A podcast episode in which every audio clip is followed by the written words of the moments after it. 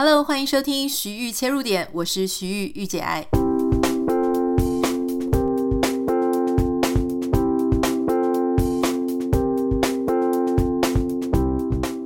Hello，欢迎你收听这一集的节目。今天要跟大家分享一个我在上个礼拜看的日剧哦，也许你已经看过，也许你没有看过，但是可以找来看一看，因为它还蛮。嗯，视觉震撼的哈，这一部呢是 Netflix 上面的一部日剧，叫做《金鱼妻》，它是由这个我非常喜欢的一个日剧女女演员小原凉子所主演的哈。那为什么说这个叫做金鱼妻呢？金鱼是那个呃 Golden Fish 的那个金鱼，妻是妻子的妻。那事实上，我觉得他取这个名字有很多隐喻啦哈。他一开始呢就把很多啊、这个妻子们啊，就是因为日本大家知道，就是有很多的家庭主妇啊，或是 even 你是职业妇女，那你的先生可能也啊很投入在工作当中，未必有那么多时间在陪伴自己的太太，所以我想它是一个反映社会现象的一部啊社会剧或现实剧，可是它是由漫画改编的。那最主要呢，其实他在讲六对夫妻之间的关系。那巧合的事情是，这六对夫妻里面，大家都外遇了啊，就是男的外遇，女的外遇，或是差一点要外遇啊。那基本上，为什么说这个视觉很震撼呢？就是他把外遇弄得非常的露骨，非常的写实，而且在亲密关系的镜头里面有非常非常多。所以，如果你要跟小孩一起看呢，就先让小孩去睡觉好了，就是大人自己看。好，那如果说你并不喜欢看那种很暴力、色情的那一种成人片，诶，或许看这一部跟老公一起看，诶，除了提醒一下，就是大家不要外遇之外，其实诶，这个看一些这个这个片，我觉得也许对增进夫妻感情也是一个不错啦哈。好，那我其实当时在看的时候，呃，我先生他就是有一搭没一搭在旁边看。然后他就跟我讲说，因为他对日剧的人都完全不了解，他就问我说：“诶，怎么那么多裸露的镜头？”这样，我就说：“对啊，就是超多裸露。”然后呢，我就发现，诶，这个知名度大的露的当然比较少嘛，知名度比较少的就露露的比较多。我觉得这个应该就是一个呃戏剧上的现实，就是你还没有红的时候，你可能就要露到真的超级多的。那当你比较有名气之后，你就可以啊、比方露侧乳啊，或者是露一些背啊、腰啊，这样就可以了。可是这一部让我很惊讶的事情是，他的有两位非常知名的女演员啊。为什么我说两位？是从我自己的出生、成长的背景看的日剧，这两位真的是天后级的。一个是小原凉子，一个是长谷川京子。好，那我也很喜欢长谷川京子。结果他们的身材都非常非常好。好，那我们除了其实为什么会讲身材，就是因为我我觉得想说，哇，他们这个年纪可能都比我再稍微大一点，保持的居然这么好，真的让我非常汗颜我自己啦。从这个剧当中，呃，其实可以讨论到蛮多很深层的，就是夫妻之间的问题啊。比方说，呃，其中有一对夫妻，我就不讲是哪一对，让大家还是保有看剧的乐趣。那其中有一对，他提到的事情是。呃，当太太跟先生一起建立的事业，好，那结果太太比先生还要得人缘，哈，那这个时候你对先生可能也有一些无形中的压力。那有一些呢，他们是太太跟先生在一起，那先生他事业冲得很快，然后结果就越走越快，夫妻之间的步调就不同步了。那其中一个他不停地在往事业更高的成就迈进，另外一个却。不喜欢过这样的生活，他比较喜欢过平凡的生活。那这种时候怎么办呢？那有一些时候是啊、呃，比方说跟前男友，就是在生活很难过、过不下去的时候，遇到了前男友。明明知道前男友是个很烂的人，可是却莫名其妙的被对方的身体所吸引。这个也是其中一对遇到的问题。好，那还有一对就是他们曾经遇过外遇的问题，那一直。走不出那个阴影，好，甚至造成两个人巨大的痛苦，而且破呃就是破裂了。那这个时候要怎么样再继续破镜重圆？它里面有很多啊、呃，我觉得他都有触及到这个部分啦。那你说这个剧有没有谈得极为深入呢？我觉得还好，就是没有那么那么深入的在讨论。因为你看，它有六条线，六条线它就是点出六种不同的问题，好，甚至六种以上的不同的问题。可是它并没有针对某一些问题去给予很深刻的描述或是解答。我觉得这一点是还好，不要抱太高的期待。特别是我发现，当我在看这个日剧的时候，我小时候真的超爱看。我说我小时候大概是高中啊、大学那个时期。呃，我记得我曾经就是以前在念大学的时候，我们学校的课业压力并不是非常重，所以我几乎就常常泡在宿舍，然后一片一片的看。你记不记得我们那个时候看日剧，因为网络没有那么发达，你要上去下载。有一些人好像会用什么叫做 BT 还是什么东西的，我已经忘记了。有一些比较厉害的人，他会找到一些 FTP 啊，或是可以下载的地方。那当然都不是很合法啦。那我们就会去那种光华商场，好，去买那种一盒一盒的。那盒一盒一盒的，当然有正版啊，有盗版等等，哈，就大家都是这样子过来的。那现在总算我们有开始可以开始看 Netflix，那你就确定它是原版嘛？那我那个时候就真的好喜欢看哦，我们认识的什么木村拓哉啦，什么长濑智也啦，呃，柏原崇也有曾经红过一段时间嘛，哈，还有我很喜欢个人超级喜欢的阿部宽，就那个时候大量的看日剧，以前都不觉得怎么样诶，当时可能是因为年纪很轻啊，应该不是剧本的问题，我觉得剧本呢，其实日剧从当年到现在。虽然会探讨更多新的社会现象啊，例如说科技啊，呃，科技上的外遇，或是多元成家，或是一些其他的不同性向或取径之类的事情，可是。本质上，我觉得都还是蛮相近的哈，就是会比较声嘶力竭，比较呐喊，然后剧情线相对单纯很多，人性好像不是善就是恶，如果游走在善恶之间，好像也不是太复杂的那一种善跟恶。我以前很喜欢看日剧，可是我现在在看日剧啊，我现在已经很少看了。那我现在在看这个日剧的时候，我就突然觉得。很难进入状况。虽然说它的剧情很有趣，画面很漂亮，然后讨论的议题呢，诶，你也值得看一下。可是你就会觉得日剧的那种，嗯、情节，你已经开始觉得跟人生真实的人生越来越脱节了啊。例如说什么牺牲小我，明明就爱着对方，然后最后牺牲自己，只为了要帮一个他不太爱的人做完成他的事情。就是好伟大的那一种，或是说那种伟大都不太像真人的，或是说，嗯，好像事情就是，好，请你跟我交往吧，以结婚为前提交往吧，这种就是这么单纯的线。那你说这世界上会不会真的不会发生这么单纯的事呢？我相信还是会发生，只是呃说服力稍稍显不足了哈。所以你去看，你大概就知道我在讲什么。但是值不值得一看？我觉得还是蛮值得一看。那当然，在看的时候啊，我就有一些非常惊讶的事情。是以前你在看日剧的时候，好像会觉得不伦是一件呃，心里有一道障碍，有一道高墙，大家要跨出去之前，就是会很挣扎，很挣扎。可是你在看这部剧的时候，你就会发现说，几乎每一个人都轻易的就跨越了那一道要踏出去外遇的那个 barrier，就是那一道门槛。你就想说，真的有这么容易吗？你日剧会这样子拍，你的漫画会这样画，是不是某种程度表示你那个社会对于这样子的事情是真的是很见怪不怪，真的是在反映某一种社会现实？所以我就上网去查了一下日本的外遇的数据，我觉得这个居然还有哈，日本的那个 Sagami 保险套公司，他之前呢就曾经做过一个。关于对日本二十岁到七十岁之间的男女啊，他们就做了一个相关的出轨的研究。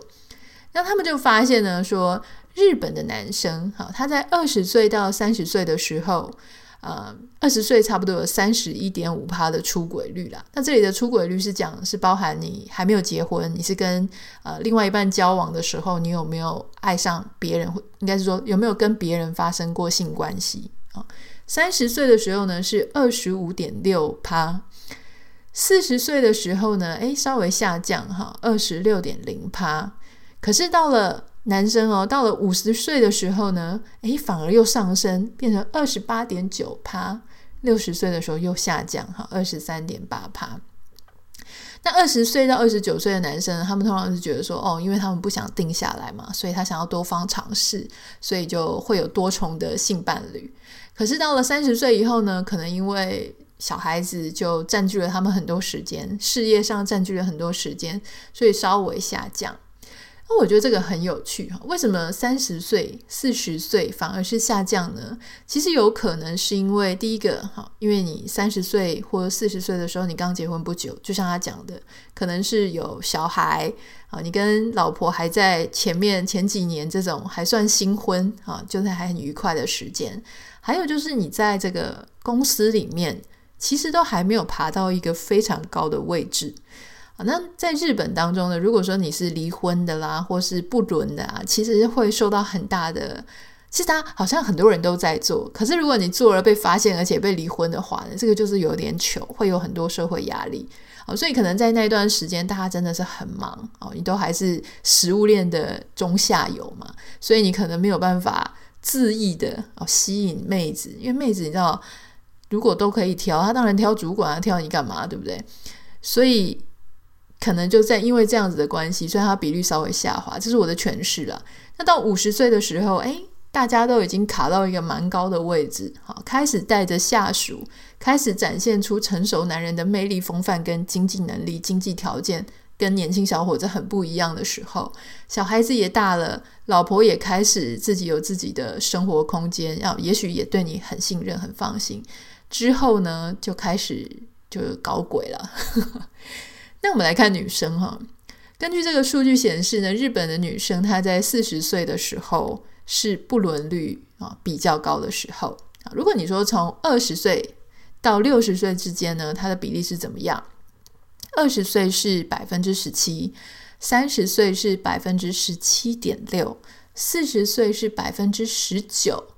啊，五十岁是十五点一，六十岁是十三点三，啊，所以最高的其实是落在四十岁，我觉得这也合理了哈，因为你看，如果说老公出轨是五十岁，太太出轨呢四十岁，那他们可能在结婚的时候年龄就稍有一些差距，这个是原因之一嘛，那时候大家感情都淡了。那还有一个原因是，女生在三十几岁的时候，她是真的很忙，一定是在照顾孩子。如果她在三十岁上下的时候结了婚，结了婚，假设马上有小孩，那他小孩可能在他四十岁之前，差不多就是国小二三年级的那个阶段，啊，或是也许更大了。那在这段时间呢，他熬过了那个小孩子必须要每天黏他的那个年龄，可是小孩去上课之后，诶，他们在家里的时间就多了。那开始，也许先生也开始忙于事业啊，所以他们就。也是有更多的资源啦。第一个，他有空间跟时间的资源，那还有他有可能出去工作、打工什么的，所以就会认识一些其他的人。那甚至呢，哈，他们就提到说，不管什么年龄层，都至少有百分之十五的不伦率。也就是说呢，啊，这个日本的太太七个里面至少有一个人出轨外遇。我认为，根据这个日剧，还有根据我们自己身边，哈，我不是说我身边有日本朋友，但我身边有台湾朋友嘛。我相信啊，就是大家在做这个问卷的时候呢，一定是不完全诚实的。我们刚刚看到的这些数据啊，你听到我这样讲的这些数据，都是回答 yes 的。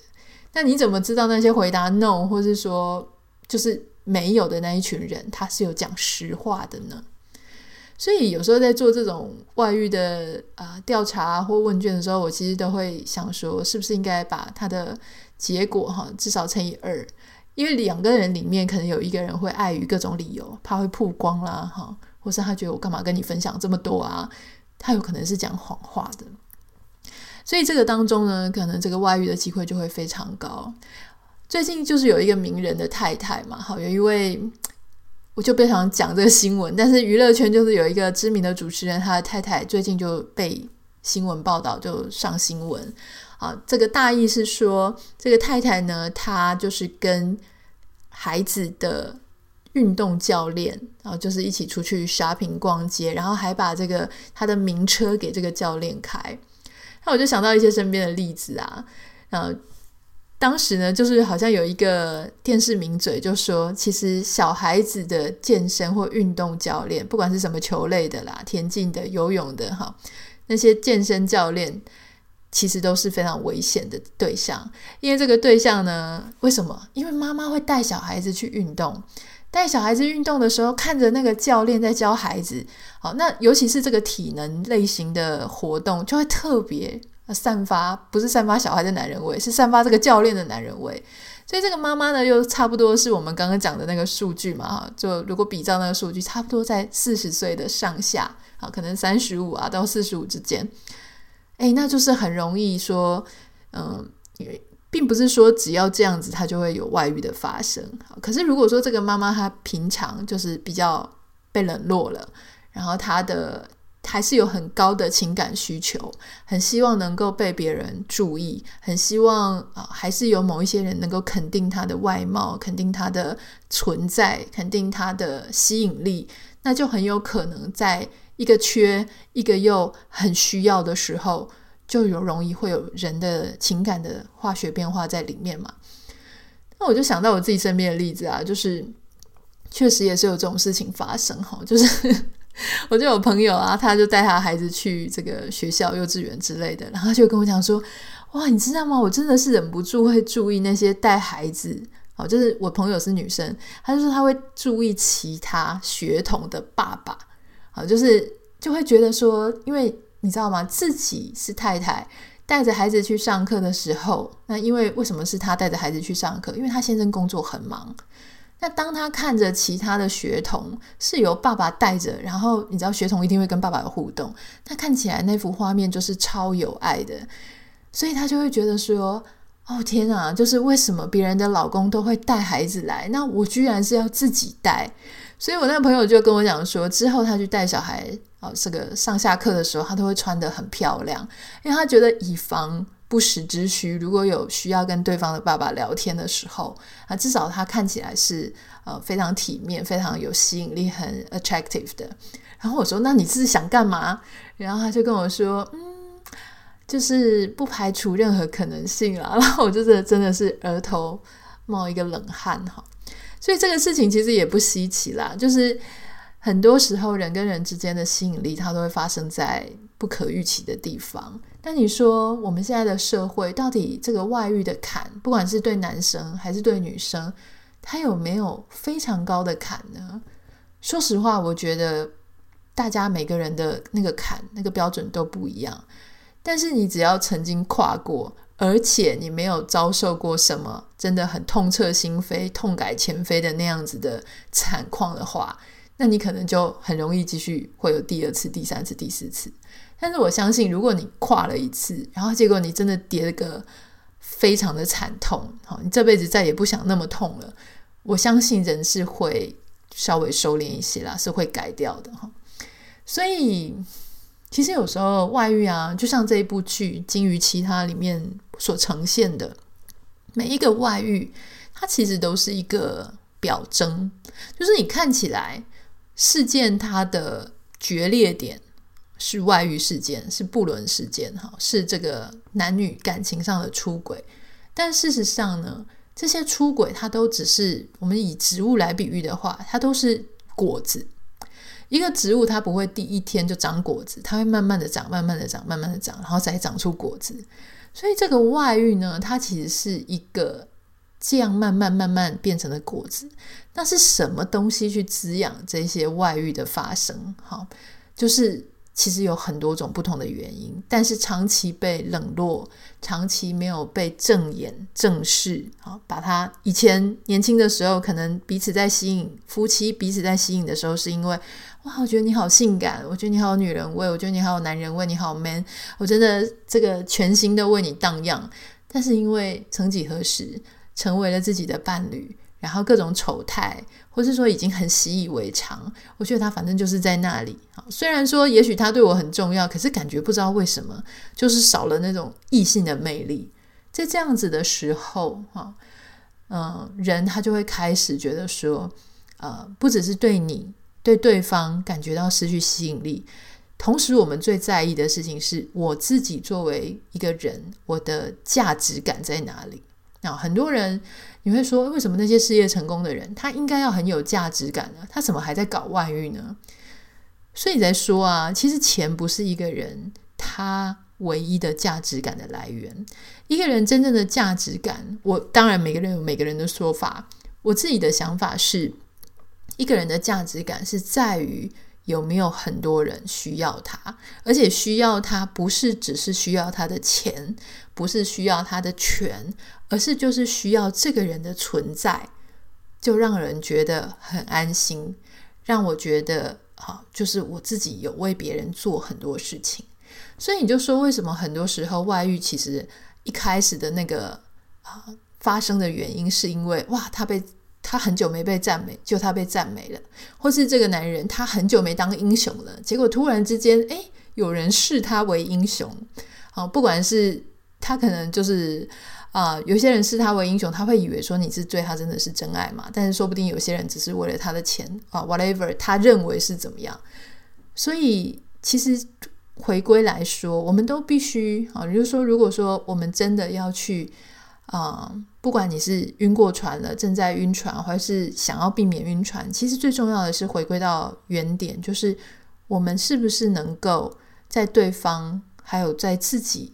啊，就是的互动当中得到一个自我肯定，或是得到被肯定、被赞赏、被认同，然后被感觉到不可或缺的那样子的一种肯定跟价值。我觉得这个是不能说它就是啊。呃完全可以治外遇的百病啦，可是我觉得它是一个很重要的一个啊、嗯、种子，就是说它能不能够尽量不要让那个果被结出来，我觉得这是一个很重要很重要的一个变相。好，不知道你有没有看过《金鱼妻》呢？如果你有看过《金鱼妻》，那你可以写私讯跟我分享你的看法。我的 Instagram 是 Anita 点 Writer A N I T A 点 W R I T E R。今天为你介绍的呢是 Netflix 的一个日剧，叫做《金鱼妻》，它是由这个小原凉子跟长谷川京子这两位女生哈，就是同台飙戏。哎，男主角。恕我忘记他们的名字，我是觉得这两个女主角真的是非常漂亮啊！金鱼是啊，Golden Fish，然后呃，妻子的妻，你如果要查英文的片名就是 Fishbowl Wives，对，应该是这个样子。它是一个探讨外遇不伦社会现象的剧，我觉得还值得一看啦。好，但是嗯、不能说是满分的，我大概个人给它七分吧。先这个样子，如果你有任何想跟我分享的，不要忘记要私讯给我哦。那我们就下次见啦，拜拜。